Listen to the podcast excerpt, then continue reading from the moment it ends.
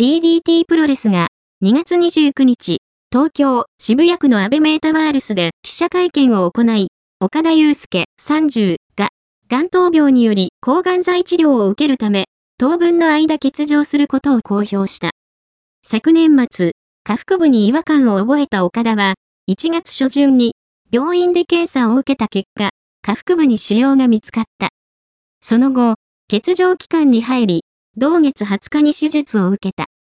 幸い転移は見られなかったが、検査の結果、約2週間前に悪性の癌だったことが判明した。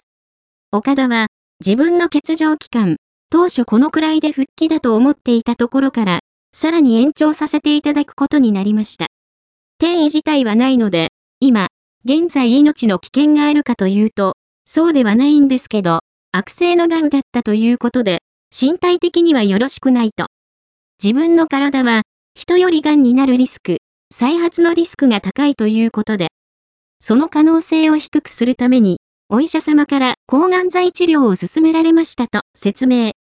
続けて、岡田は、いっぱい、お医者さんと、いろんなお話をして、自分で調べたり、違う知り合いのお医者さんにも相談したんですけど、選択肢として、抗がん剤治療はしないという選択肢もあって、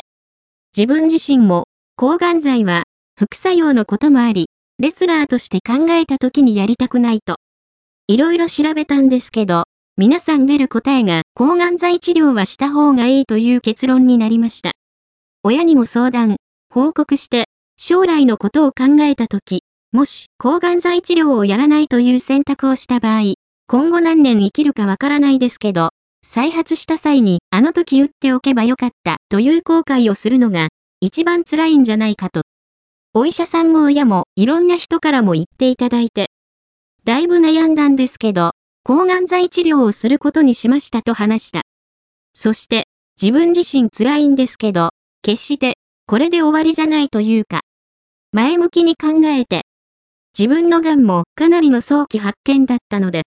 あと2ヶ月遅かったら、命の危険をっていうくらいの重さだったみたいなので、そう考えたら、自分は生かされた、生かしてもらったっていうのと、レスラーとしてここが踏ん張りどころなのかなと。そこでちょっと療養期間、抗がん剤治療に入るので治させていただきます。